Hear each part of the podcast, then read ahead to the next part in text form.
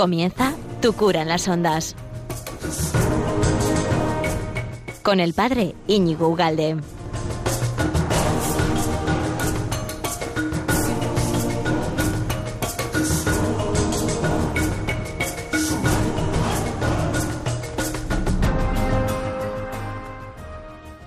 Queridísimo amigo de Radio María, ¿qué tal estás?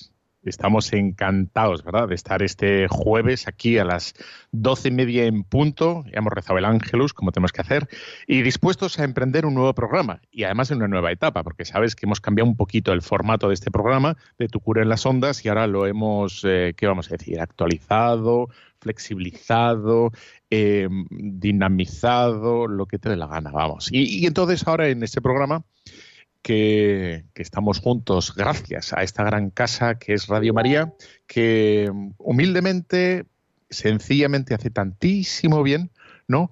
Pues podemos estar aquí.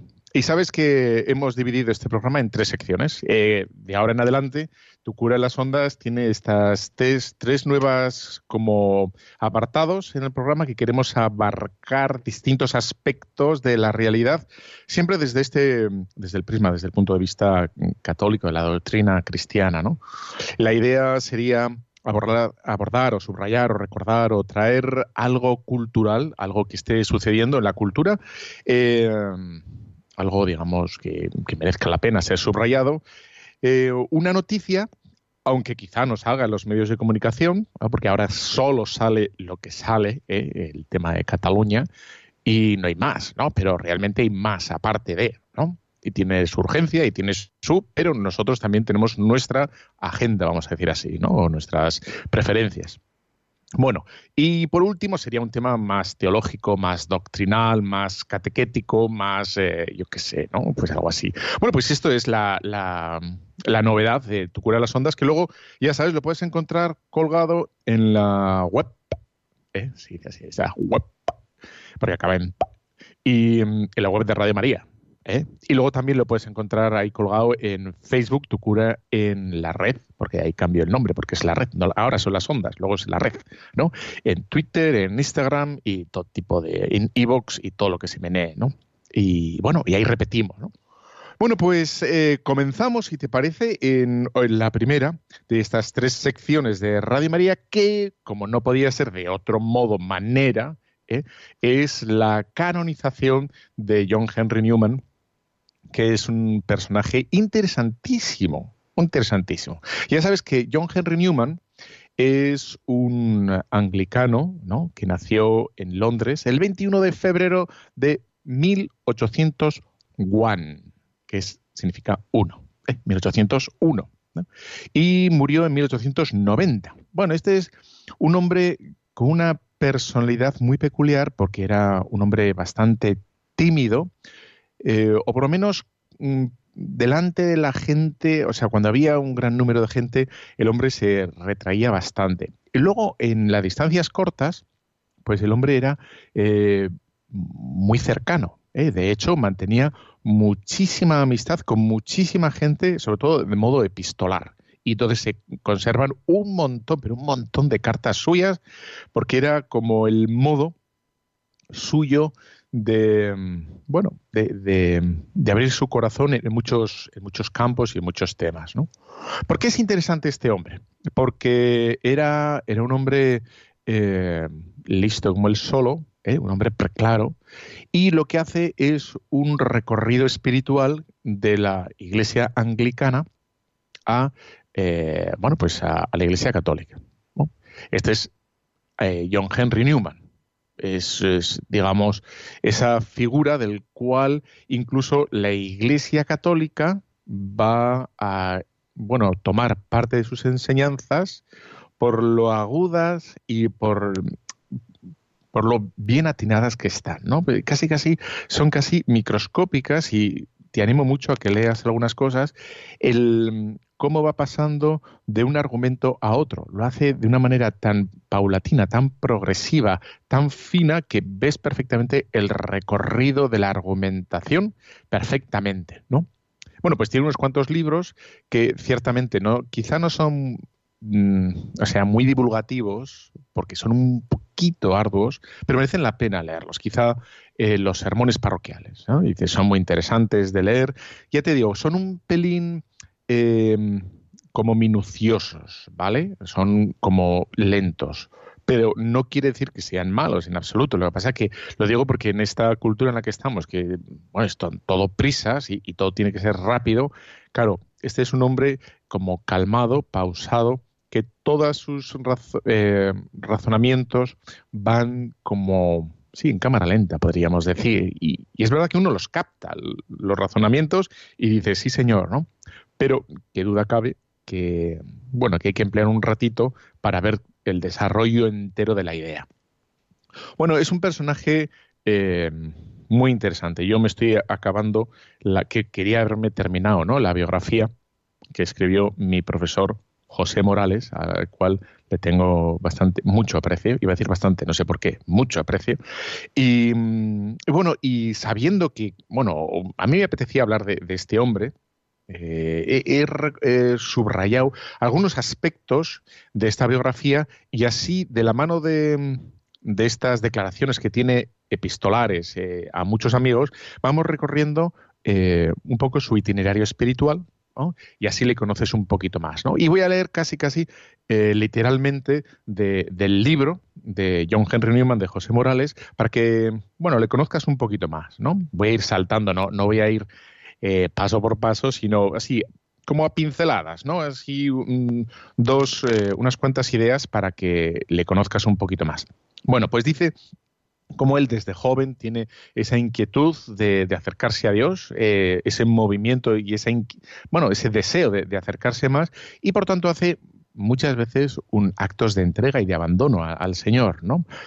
Esto antes de ser católico, ¿eh? O sea que incluso, como ves, eh, eh, en él abunda esa caridad de Dios que, por la cual sale a buscarle, ¿no? No solo sale a buscar a Dios, sino que se consagra a Él y se confía enteramente a Él.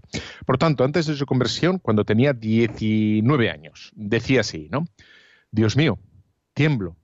He podido pedir que el logro de mis oraciones, es decir, obtener la beca, no fuera ningún lazo para mí, y desfallecer al cabo de un tiempo y después de ganar la beca, hacerme cada vez, cada vez más frío, más, más remiso y más desagradecido. He podido ser tan humilde y resignado antes, tan agradecido al lograrla, llegar en pocas semanas a ser tan vano, hinchado, orgulloso, pendenciero y malo. Bueno, me llamó la atención esta, este seguimiento que él mismo tiene de su propio alma, ¿no? Cómo tiene ese cuidado de no enfriarse, de acercarse a Dios y las ganas de, que nada le aparte de Dios, ¿no? Y se da cuenta y reacciona, ¿no? Y de hecho, eh, su padre, cuando ve que eh, su hijo tiene este deseo, este ímpetu, vamos a decir así, de acercarse a, a Dios, eh, su padre no era muy religioso. No, es más, diríamos más bien poco. ¿Eh? Y, le da consejos, malos consejos, pues eh, digamos con la prudencia humana, ¿eh? de que un padre que quiere que su hijo salga bien parado de las cosas del mundo y por lo tanto le intenta alejar de esa teoría que sería Dios, porque tenía poca fe. Y, le dice, ¿no? En una carta, no te crees compromisos, no hagas nada extremo, porque sé lo que estás escribiendo porque sabe que su hijo tiene una relación epistolar abundante con mucha gente y de hecho el hombre, John Henry Newman, es tan inteligente, es un, es un hombre eh, astuto, eh, va a acabar siendo profesor en Oxford, que realmente es una muy buena universidad. Y sin embargo, cuando ha llegado a llegar cuando ha llegado a llegar, está fatal dicho, ¿no? Cuando ha llegado a Oxford y a ocupar la plaza de profesor que, buscaba y ansiaba, eh, no, no le frena esto, el haber llegado a la meta humana que él soñaba, para seguir buscando a Dios. ¿eh? Y, sigue buscando a Dios. Y seguimos leyendo, y dice, incluso cuando está en Oxford, dice lo siguiente, y sus colegas protestantes, ¿no? que como con él son protestantes, le leen lo, lo siguiente que escribe. Si nos pasáramos a los católicos romanos, cosa que sus compañeros se ponen, vamos, nerviosísimos, ¿no? Fomentaríamos la división entre nosotros. porque él ahora mismo está en Oxford, ¿no? Si creyéramos que la Iglesia de Inglaterra es absolutamente herética y que Roma es del todo pura y cristiana, sería un deber participar en una división exigida por la verdad. En caso contrario, se trataría de un pecado. Aquí vemos otra vez cómo el hombre está absolutamente centrado en la búsqueda de la verdad. Él sale al encuentro de la verdad, esté donde esté. Y por eso el padre y luego los colegas, profesores, se van a poner nerviosos con él porque se dan cuenta de que él va a seguir buscando y no se va a parar, digamos, en esta situación profesional de quedarse como, hombre, profesor de Oxford, sino que va a buscar la verdad esté donde esté y bueno precipiten las causas o los efectos que, precipite el bueno el abandono de la iglesia anglicana y abrazar la fe verdadera de la iglesia, de la, iglesia católica ¿eh? bueno esto le va a acarrear, muchísimos problemas porque tienes que pensar por un lado que mm, bueno que eh, Inglaterra es anglicana y, él se va a quedar solo él es él es ordenado eh, sacerdote anglicano, pero efectivamente cuando pasa a la Iglesia Católica no se le reconoce ese sacerdocio, porque no, no tiene eh, esa hilazón, ese vínculo con, los apóstoles y, se va a quedar como, como laico, de momento. Y luego, efectivamente, se ordenará sacerdote. Pero se, de un momento dado, digamos, pierde todas esos ropajes culturales que le había ofrecido la, la iglesia anglicana y, vuelve a recomenzar otra vez de laico eh, en la búsqueda de la verdad. Dice así. Em, él está muy preocupado con la educación y quiere promover una educación profundamente cristiana en, la Iglesia Católica en Inglaterra, ¿eh? la cual, después de Enrique VIII, había quedado reducida a cenizas, ¿no? a fosfatina. Y entonces él quiere promover una catequesis, eh, más que catequesis, una educación, pero seria, teológica, entre la juventud católica para que conozcan la fe auténtica, que es la, católica y está en la Iglesia romana. Y propone, y voy a leer aquí mm, de una de otras sus cartas, que si el educar comenzamos con la naturaleza, antes que la gracia, con evidencias antes que la fe, con ciencia antes que con la conciencia, estamos en el camino de ceder ante los apetitos y las pasiones y cerrar los oídos a la razón. ¿eh? Hay que colocar fe primero y conocimiento después. Hacer que la universidad sirva a la iglesia, que la poesía clásica sea tipo de la verdad evangélica y que la ciencia sea un comentario del Génesis. Porque efectivamente, si no, nos quedamos encerrados en la materia, ¿eh? nos quedamos encerrados en, bueno, en, los sentidos. Y dice, no, no, hay que comenzar por la fe, explicar la fe, dar a conocer la fe, y a partir de la fe englobará todas las ciencias, ¿no? Como, como ha hecho la Iglesia desde siempre. ¿eh? Con la fe se abraza absolutamente todo. Bueno, pues sigo leyendo aquí de, este, de esta biografía de John Henry Newman, de José Morales, y dice en otro, en otro lado, cuando ya se ha convertido, ¿no? Cuando una, vamos, ahí como en la conversión hay como dos momentos. Sería uno, la vislumbrar con el corazón que estás equivocado y por tanto la verdad en nuestro, en, está en otro lado. Ese sería el primerísimo momento. Y luego el segundo momento es, digamos, el paso eh, social, el, publicarlo o, hacerlo público ¿eh? a los amigos, colegas, familiares y por lo tanto eh, asumir las consecuencias de ese aceptar la fe, ¿no? que sería bueno pues dejar la iglesia anglicana con el trabajo que tenía en una parroquia, eh, abandonar esa parroquia y empezar en otro lugar nuevo, otro trabajo nuevo, etcétera, etcétera. Entonces, dice, dice así que este me encanta, este, este pasaje de, una de sus cartas. Dice así, hay que averiguar dónde está la iglesia.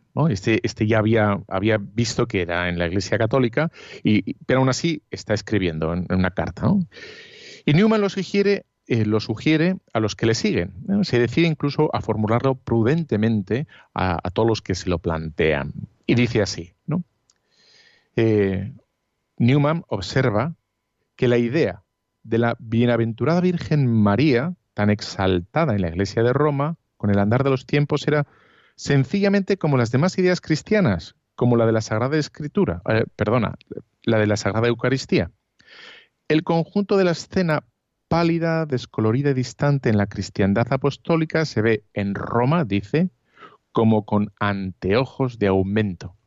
La armonía actual del conjunto, no obstante, es idéntica a la primitiva. Es decir, que está haciendo esta comparación con la Iglesia anglicana de cómo se ha quedado, eh, las verdades católicas se han quedado las verdades cristianas se han quedado pálidas en la iglesia anglicana, han perdido la fuerza, la calidez eh, que tenían al principio. Y dice cómo eh, la Virgen María o la Eucaristía siguen teniendo la misma fuerza, el mismo brillo, el mismo empuje que tenían al comienzo de la era cristiana eh, en la Iglesia Católica, hoy, en su momento. Por lo tanto, no es que la Iglesia Católica haya mm, eh, manipulado, tergiversado o, mm, en fin, adulterado la, verdad eh, de siempre, de, Jesucristo, sino que la ha mantenido. Dice así. Bueno, pues es muy bonito ver cómo hace retiros y dice, ¿no? Estoy leyendo aquí, cuando está a punto de pasar a la Iglesia Católica, dice, he renovado mi entrega a Dios en todas las cosas para hacer a cualquier precio lo que quiera de mí. Bueno, eso es una maravilla, ¿no? O sea, ser capaz de verbalizar esto y decirlo de verdad. ¿eh? He renovado mi entrega a Dios en todas las cosas, puestos de trabajo, eh, digamos, mm, aceptación social, eh, trayectoria profesional, cualquier cosa, ¿no? A cualquier precio y que haga lo que quiera de mí. Pues esto es una maravilla. Bueno, tengo algún, algún pasaje más que te voy a leer, em, y vamos a ver si, a ver, que tengo un montón, ¿eh? pero voy poquito a poco. Y dice, le está comentando a un compañero suyo, ya cuando ha pasado a la Iglesia Católica, y cómo él atrae a muchísimos compañeros a la Iglesia Católica por su argumentación y por su estilo de vida, ¿no? Entonces, hay un compañero suyo que efectivamente al final de su vida eh, pasa a la Iglesia Católica, porque había guardado esa amistad y, esa correspondencia y, le había estado animando y, como desentrañando los nudos teológicos que tenía el, anglicano y, cómo al final, cuando se pasa, eh, su colega también a la Iglesia Católica, dice lo siguiente, y esto nos sirve muchísimo a ti y a mí ahora, ¿no? Es terrible, dice este amigo de John Henry Newman, cuando pasa a la Iglesia Católica, dice lo siguiente, es terrible comenzar una vida tan nueva al final de mis días? ¿Cómo querría tener ahora la energía que había en mí cuando hice aquellos tractos en Oxford? Me veo actualmente poco más que un inútil. Y dice, que nunca tengas que hacerte, querido Henry, la amarga reflexión de haber dejado nada más que los pozos de tu vida para el servicio de Dios. ¿Eh? ¿Cómo se da cuenta de, que toda su vida eh, había sido pues un error, ¿no? que había estado en el lugar equivocado y, que ahora solo le puede ofrecer al Dios verdadero, a la iglesia verdadera, los pozos de su vida. ¿no? ¿Qué duda cabe si hay rectitud de intención? El Señor es misericordioso y recogerá todo lo anterior y lo purificará. Por supuesto que sí. ¿no? Pero también es verdad que, bueno, necesitamos que la gente trabaje no al final de sus vidas, sino constantemente. ¿no? Bueno, tenía algunos pasajes más, pero llevamos 15 minutos y como son tres secciones, pues lo dejamos aquí. Por lo tanto, vamos a, dar por concluido esta presentación, esta breve introducción de John Henry Newman y a ver si la próxima acabo, para el próximo día acabo las em, el libro y, te cuento un poquito más. Y bueno, y una pequeña pausa y volvemos en breve. Te dejo con esta con esta canción eh, de este coro.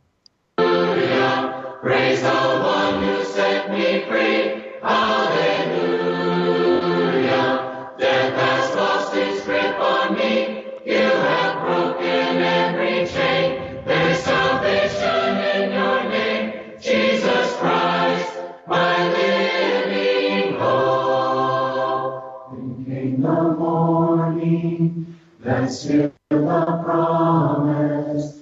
Your very body began to breathe. Out of the silence, the roaring lion declared the grave has no claim on me. Then came the morning. Qué bonito. That's still the promise. Un poquito más alto. Your very body Así, así.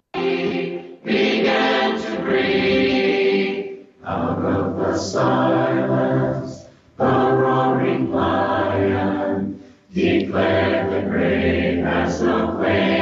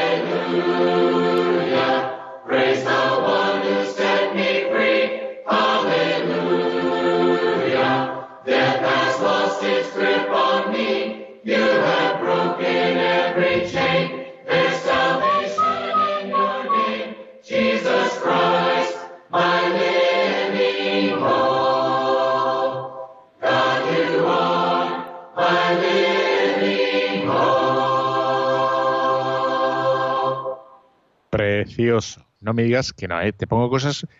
Ah, yo estoy emocionado ya con... Y es verdad, ¿eh? El Señor nos ha salvado, nos ha liberado. Y es una maravilla. Bueno, pues seguimos aquí, Radio María, Tu cura las ondas. Luego todo esto lo puedes encontrar en internet, ¿eh? Lo puedes encontrar en la página web de Radio María y en un montón de plataformas. Lo podéis encontrar en Facebook, en Instagram, en Twitter, en Evox y yo qué sé qué, ¿no? Donde te dé la santa gana. Ahí estamos, estamos, eh, Tu cura en la red, que cambia el nombre. Bueno, pues la segunda, esta segunda sección que quería, mm, bueno, que te prometí que iba a ser una, una noticia. Eh, esta noticia claramente no ha trascendido muchísimo, pero me parece que es súper interesante, ya vas a ver, creo, ¿eh? Bueno, no, creo no, lo es, ya vas a ver cómo el desenlace final me parece épico, me parece genial, me parece brillante, me parece estupendo.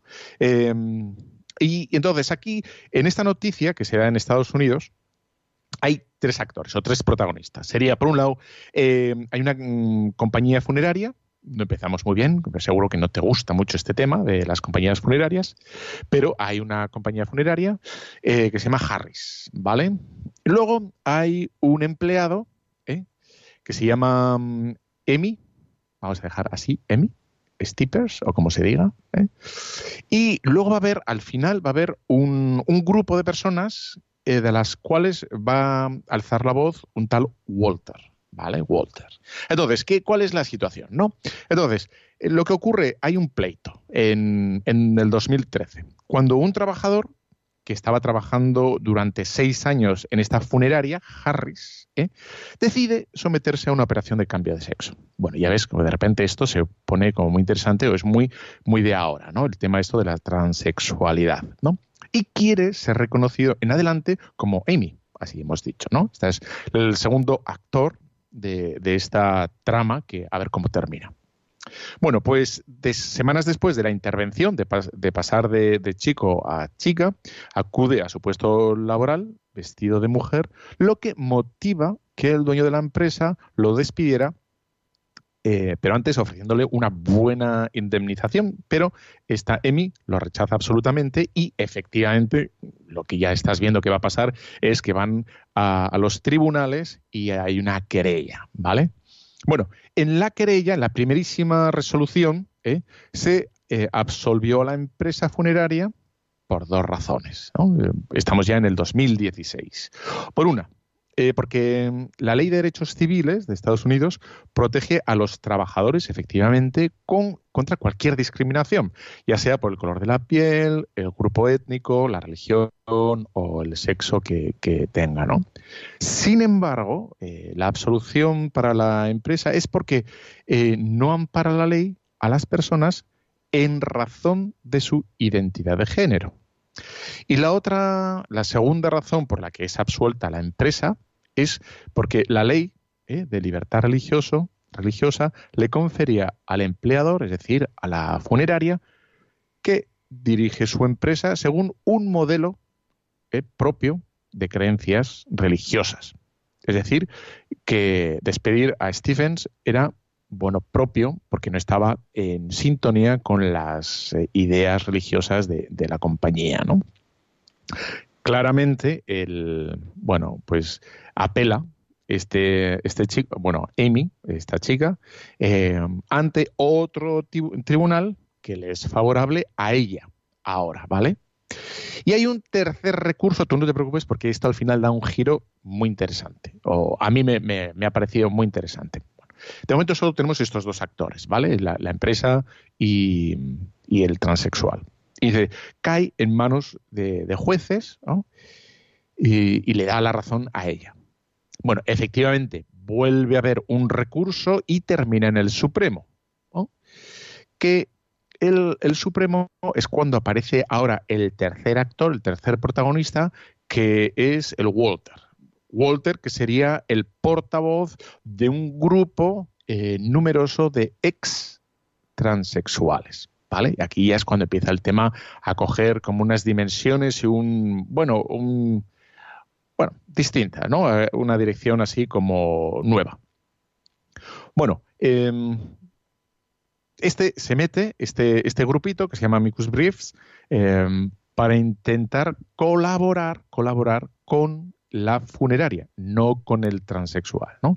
Entonces tenemos, por tanto, ya eh, tres personajes. Uno está la funeraria, Luego está este Walter, que está, digamos, liderando un grupo de extra transexuales que se coaliga con la funeraria. Y luego, por otro lado, tendríamos a Amy, que se quedaría, digamos, eh, frente o contra, eh, bueno, pues la funeraria.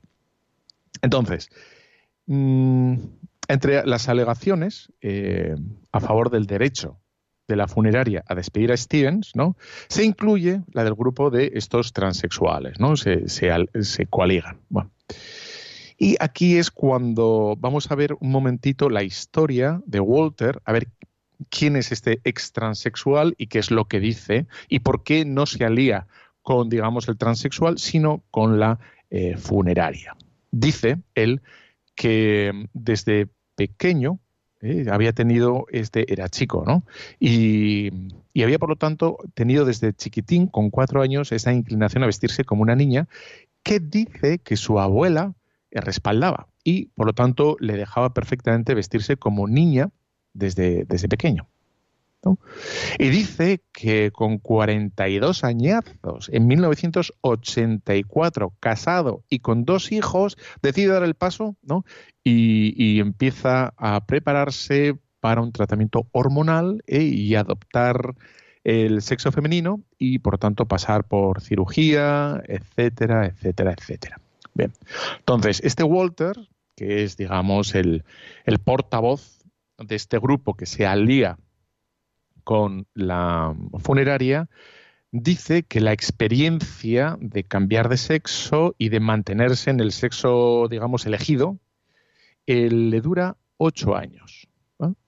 Y, después de ocho años es cuando se da cuenta de que algo no funciona y quiere volver, quiere em, regresar, digamos, a su sexualidad primera, eh, la de un hombre.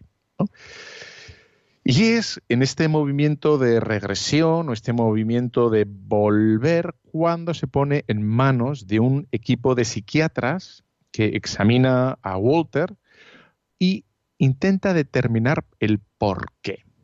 El por qué quiere ahora volver otra vez a ser un hombre cuando ya había hecho todo el proceso para ser mujer, etcétera, etcétera. ¿no?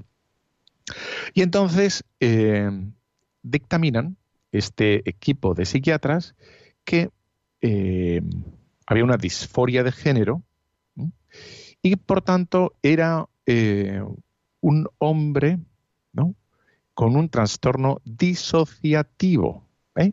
Y lo que dicen los psiquiatras es que el mecanismo de respuesta es motivado cuando hay maltrato físico o un traumas emocionales fortísimas, como puede ser la pérdida de, una madre, o, y uno no está preparado, la pérdida de un padre, o un abuso o una, una situación de crisis profunda que uno es incapaz, por lo que sea, ¿no? En una situación concreta, es incapaz de superarla.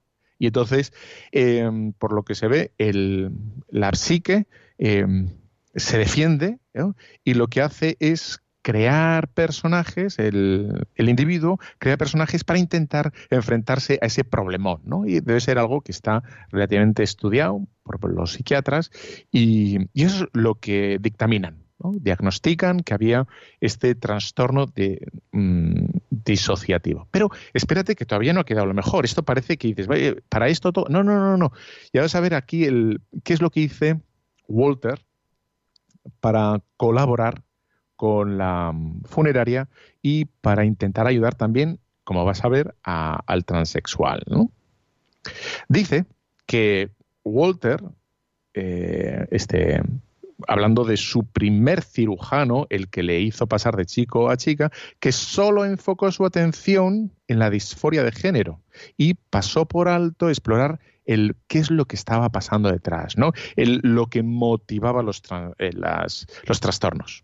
Bueno, y dice que, claro, se, se ignoró la causa de eso y no se diagnosticó, por tanto, no se pudo curar y, ahí está el, problema, ¿no? Y aquí viene lo que me parece interesante, brillante y que creo que es como de película. ¿eh? ¿eh? seguro que estos yankees hacen una película, o una serie, o una teleserie, o cromos, porque hacen todas estas cosas, ya veros, no sé, en fin. Entonces dice que, que cuando está en, en el tribunal, ¿no? Hace él una relación, un paralelo entre em, la transexualidad y la anorexia. Y vamos a ver qué tiene que ver la anorexia con la transexualidad, ¿vale?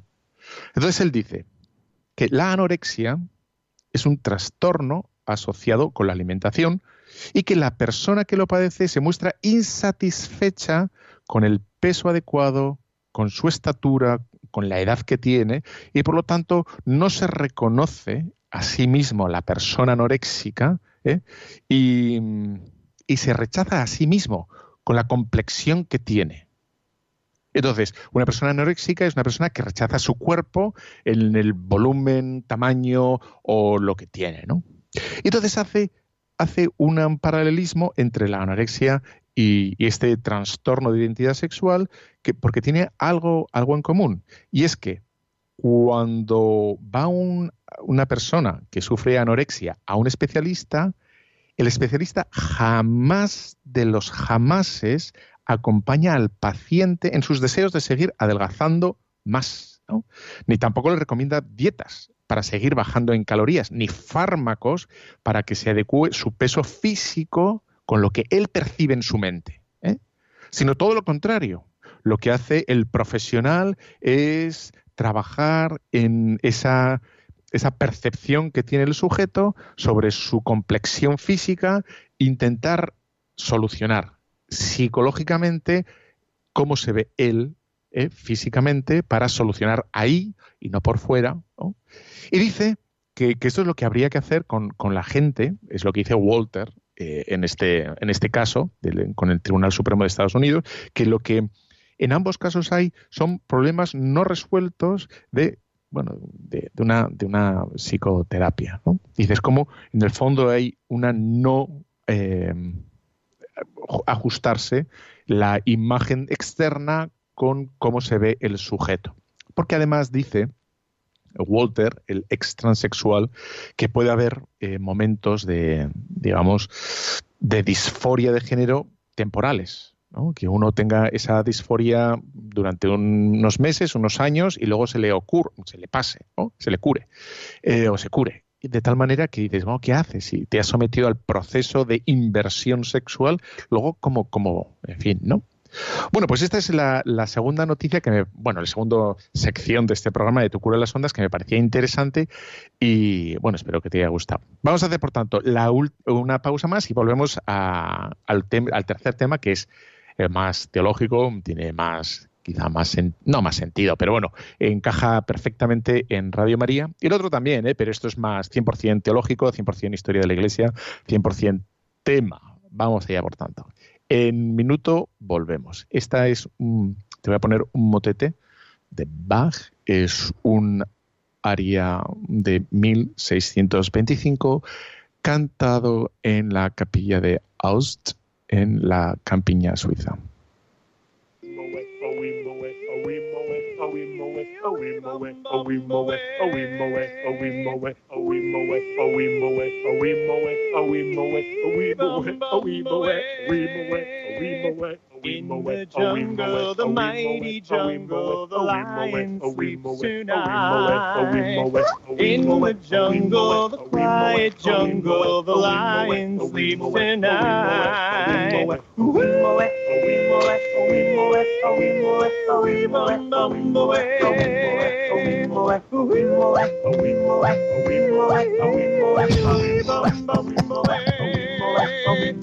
Near the village, the peaceful village, the lion sleeps tonight.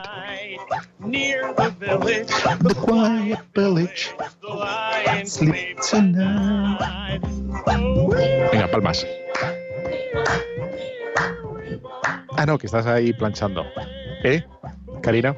O, escribiendo una receta. No te ha gustado Bach, ¿verdad? Es una maravilla. Bach es, es, eh, lo abarca todo. Bueno, pues eh, seguimos aquí. Radio María. eh, en este programa, Tu cura de las ondas, que luego lo puedes eh, recuperar o reescuchar o incluso enviar, reenviar. Para eso está la tecnología, ¿no? Eh, por, por el teléfono móvil, a modo de mail, a modo de mil cosas distintas, ¿no? Este programa y cualquier otro de, de Radio María, ¿no? Bueno, pues esta tercera te- se- sección y al final pondremos un ratito para llamadas, el que quiera participar en este programa, eh, ya sabes el teléfono, pero al final, ¿eh? al final de todo. Vamos a hablar de, de, de Arrio. Arrio. ¿Quién, ¿Quién es Arrio y qué es lo que pasó con Arrio? Pues este buen hombre, que Dios lo tenga en su gloria, si, así sea, eh, es un sacerdote del siglo IV ¿eh? y que tiene a mal, o a sí, el, el desmérito, vamos a decir así, de haber promovido una herejía. Una herejía es una, algo contra la fe. Eh, es una, un error de fe. Es una, sí, un error garrafal. Tan es así que fue condenado. ¿no? Entonces, eh, Arrio, por resumirte, por si te tienes que ir ahora no sé dónde, pero te voy a contar la historia de, Arrio, lo que le ocurre a este buen hombre es que, mm, contaminado con las ideas de, su momento en, en las que estaba, pues niega la divinidad de Jesucristo. ¿eh? Y, y ese es el, arrianismo. El arrianismo es esa corriente teológica que ya está más o menos superada por la Iglesia. Hay gente que efectivamente sigue pensando que Cristo no era Dios. ¿eh? Digo, de, gente que incluso va a misa, que pensaba que era un gran hombre y una buena persona o un buen profeta incluso, pero que no era Dios. Bueno, pues ese le podríamos decir, sin mentir, que es eh, arrianista, ¿eh?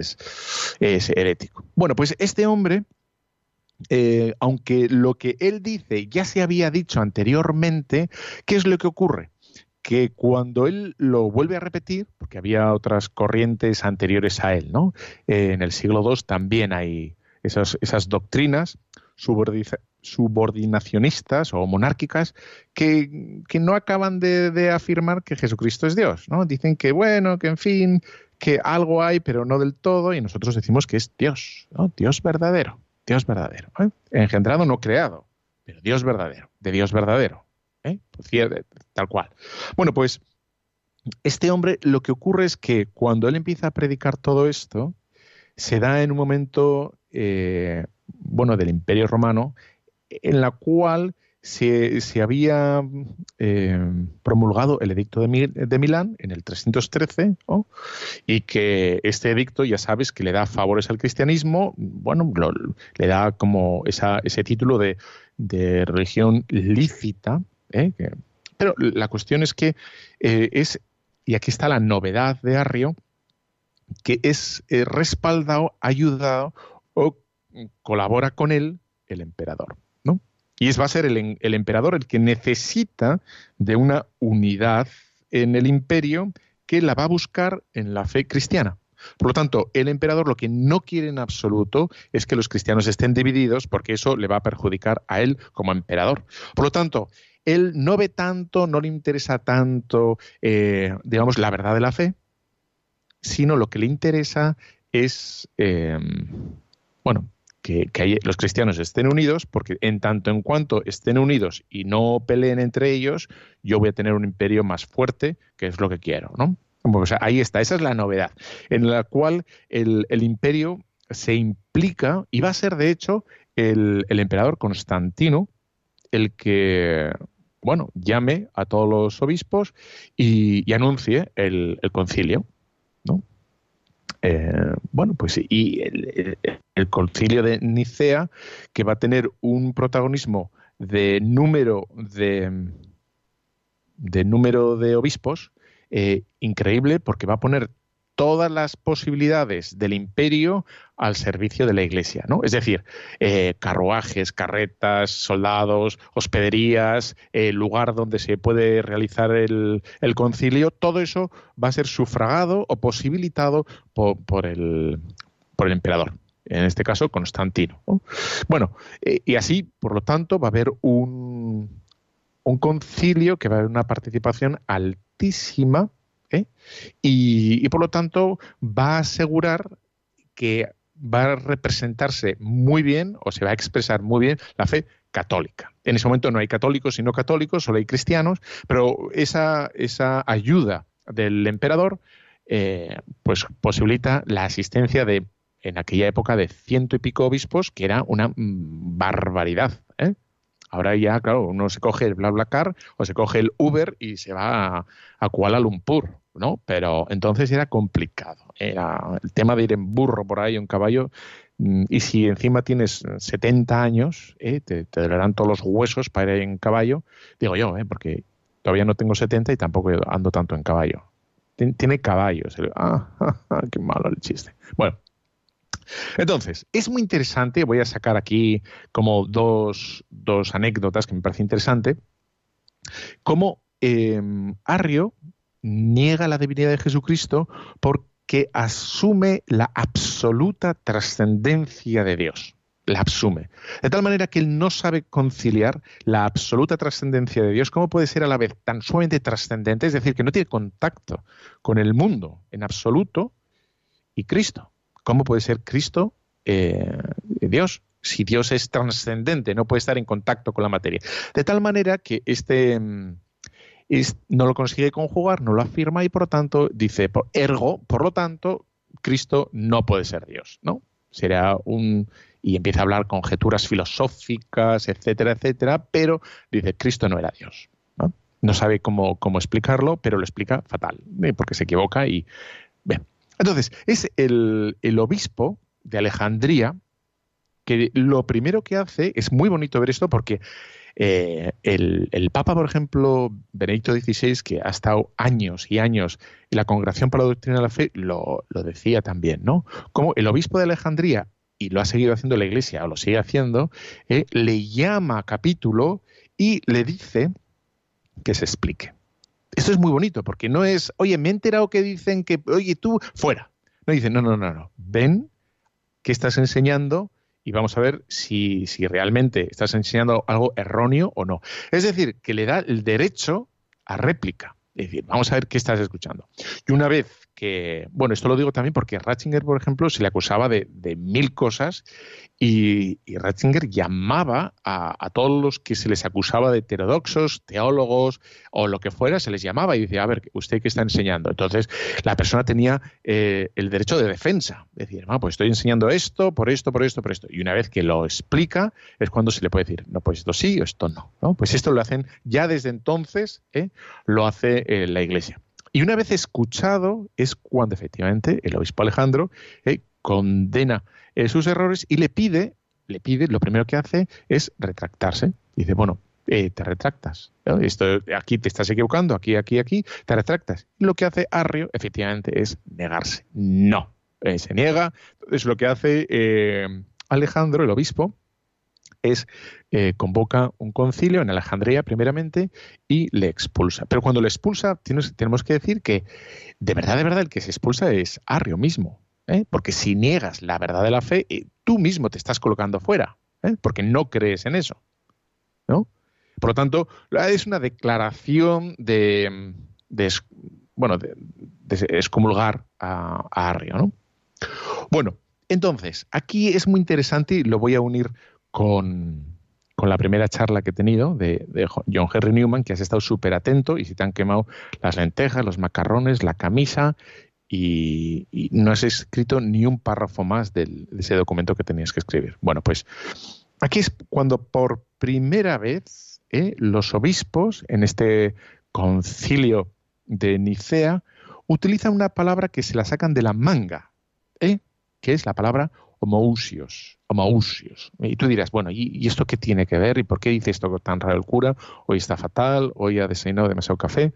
Y dices, bueno, lo que hacen con esta palabra, que significa de, la misma, ¿no? De, la misma naturaleza, ¿eh? Eh, utilizan una palabra que no aparece en las Sagradas Escrituras ¿eh? para explicar mejor las Sagradas Escrituras, para no explicar mal lo que aparece en las Sagradas Escrituras, ¿no? Es lo que decimos en el credo, de la misma naturaleza que el Padre. ¿eh?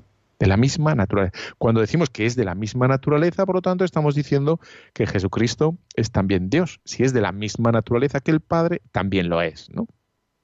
Por lo tanto, no es una, un añadido expurio de la Iglesia, no es un abuso de la Iglesia eh, en la enseñanza de la fe, sino todo lo contrario, no hay ninguna ruptura, sino precisamente lo que hay continuidad. ¿eh? Continuidad. No hay más que un defender y preservar a, la Iglesia eh, de las enseñanzas, de las mismas enseñanzas que Cristo. ¿Y qué tiene que ver esto con John Henry Newman? Pues John Henry Newman, uno de los momentos en el que se da, intuye que él está equivocado, es precisamente con esta palabra con esta palabra. Cuando tú sabes, ¿no? Lo que dicen los protestantes. Los protestantes dicen mucho lo de la sola escritura. La sola escritura, la sola escritura. Es decir, que ellos se apoyan exclusivamente en, las Sagradas Escrituras. Exclusivamente es exclusivamente. Parece que el mero hecho de repetir las Escrituras eh, sería una salvaguarda de la autenticidad de la fe y añadir una palabra rara que no aparece en las Sagradas Escrituras, por ejemplo, esta, homousios, eh, sería señal de, abuso de la Iglesia. Pero sin embargo se da cuenta que Newman, que cuando la Iglesia utiliza por primera vez esta palabra, lo que está haciendo es defender la, fe de, de, todas las incoherencias, errores o filosofías o modos de entender las Sagradas Escrituras erróneas. Es decir, que más que un añadir eh, algo un extraño, artificial a la fe de la Iglesia, lo que está haciendo la Iglesia es defenderla. Defenderla en, la mayor autenticidad que, puede ser. ¿eh? Decir, bueno, utilizar homousios quiere decir eso, que, es de la misma naturaleza y por tanto está, está ahí, ¿no? Eh, la misma fe. Entonces es cuando se da cuenta Newman que dices, ay, ay, aquí va a haber tomate y no, no va a ser solís. Bueno, eh, tenía algo más preparado, pero para dejar lugar a... O oh, si quieres, bueno, quieres hacer alguna consulta, llamar, te dejo. Vamos a ver, van a abrir los teléfonos, creo, y podéis llamar al 91 005 9419 91 005 9419 a este programa ¿eh? de tu cura en, la, la, red, que ya no sé ni lo que digo. Y bueno, si tenéis alguna cosa o... Y, yo de paso sigo con, con Arrio. Bueno, entonces Arrio al final, pues lo, al pobre lo, lo echan, le expulsan, pero tenía tal amistad con constancia, ¿eh? era constante, pero constancia no era una virtud, sino era la hermana de Constantino. Y se la trabaja, le, en fin, le, bueno, se la mete en el bolsillo y consigue, por tanto, que Constantino e, eh, expulse, eh, entre otras cosas, al gran defensor de, la fe de Nicea, eh, San Atanasio, lo echa fuera, fuera. Y el que vuelve es Arrio, como gran triunfador. ¿no? Por lo tanto, ves aquí cómo se empieza a mezclar ya política y religión. ¿eh? Como es el, este buen hombre, Arrio, el que juega, digamos, la baza política para mm, salir ganando teológicamente. aunque teológicamente había salido perdiendo, porque en este concilio enorme de Nicea, que Constantino no quería la verdad, quería paz. Da igual a, a qué precio. El precio era, entre otras cosas, sacrificar la verdad católica o cristiana.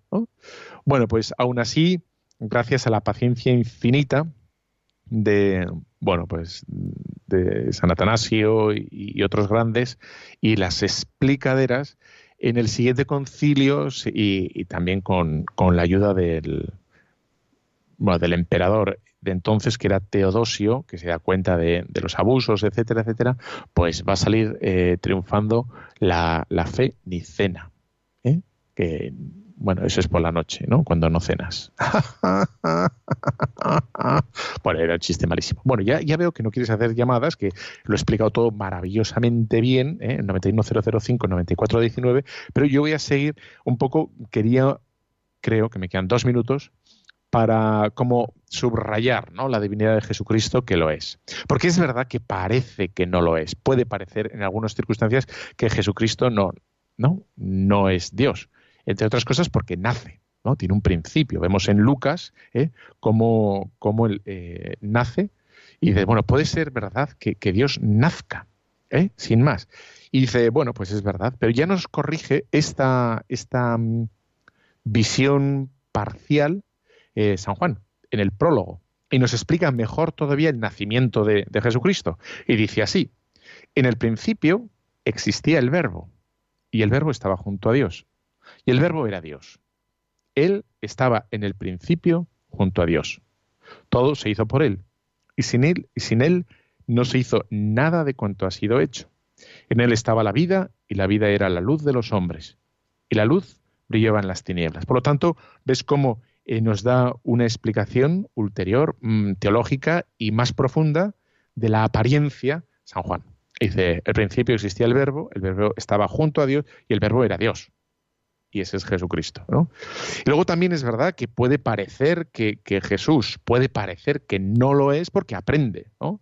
En Lucas 2.52 se nos dice que Jesús crecía en sabiduría y en bondad. Es decir, si crece en sabiduría, es decir, estaba aprendiendo. ¿eh? Y dice, bueno, pues sí, ya se ve que Jesús aprende. En Mateo 9.16 Jesús aprende cosas como lo de el remiendo del paño. ¿no? ¿Quién de vosotros, si tiene, si tiene un remiendo, o sea, un paño, ¿no? pone un remiendo? Y dice, pues, pues nadie, porque el remiendo va a tirar del, del vestido. Dice, bueno, mm, dice, para corregir esta noción parcial, eh, nos dice San Juan 14.8, eh, cuando Felipe le dice a, a Jesús, ¿no? Señor, muéstranos al Padre y nos basta. Y Jesús le corrige y dice, Felipe, tanto, tanto tiempo conmigo y aún me dices que muéstrame al Padre. Quien me ve a mí, ve al Padre. Bueno, nos llaman de Córdoba. Antonia, muy buenas. Hola, buenas tardes, padre. Muchas gracias por el programa, como siempre. Que me da mucha alegría que hasta está hablando de, de Constantino, de cuando, cuando San, creo que ha dicho San Atanasio, ¿no? Atanasio, sí, señor. Que era el que le ayudó tanto, ¿no? Eh, pues claro, yo comprendo que aquí no puede usted echar toda la, toda la, historia para adelante, ¿no? Pero como yo lo he escuchado y, y aquí, y estuvo también por, por nombrar a, a a nuestro obispo Ocio de Córdoba, que era muy amigo de San Atanasio. Efectivamente, que es el que... Claro, que fue maestro, preceptor de Constantino y todo eso. Y digo, pues mira, yo si hay dos minutillos lo quiero Sí, quiero, es. quiero decirlo porque estamos aquí muy contentos, muy orgullosos de nuestro obispo Ocio. Así, sí, sí, sí. Eh, tal cual, lo que pasa es que no me da, no me da la vida. tal cual. Muchas gracias, eh, Antonia. Eh, a usted, a usted. Un abrazo. Bueno, y por último, así que parece que como Jesucristo no puede ser Dios porque muere, ¿no? Y dices, bueno, es verdad que muere. Y dices, pues, si, si es Dios no puede morir, ¿no? Bueno, es verdad que Jesucristo muere, pero también es verdad, por resumir mucho, ¿no? Pero también es verdad que es el mismo Jesucristo em, en Juan 10, 18 afirma, ¿no? Yo, o sea, yo doy mi vida y la vuelvo a tomar y nadie me la quita, sino que la doy yo mismo y tengo poder para ponerla y poder para quitarla. Y en otros lugares, esa, esa idea que se repite varias veces, lo de aún no ha llegado mi hora. No ha llegado mi hora, es decir, que el Señor sabía perfectamente qué estaba haciendo aquí, para qué había llegado y, y cuándo llegas de verdad su hora. Es decir, que tenía absolutamente eh, dominio sobre su vida y por tanto, de verdad, nadie se le va a quitar. Llegada la hora, el Señor se ofrece al Padre. ¿eh? Y para lo que había venido, efectivamente, ¿no? Esa es la idea. Bueno, pues dicho lo dicho, que hemos dicho un montón de cosas ¿eh? sobre el caso este Harris, eh, John Henry Newman y sobre Arrio, pues te tengo que dejar. Hasta dentro de 15 días he estado súper a gusto contigo. Espero que tú también lo hayas eh, pasado bien. Y nada, te emplazo a, a este nuevo programa de dentro de 15 días, tu cura en las ondas. Y te dejo con la bendición de Dios Todopoderoso, Padre, Hijo y Espíritu Santo, descienda sobre cada uno de vosotros. Amén. Un fuerte abrazo, amigo.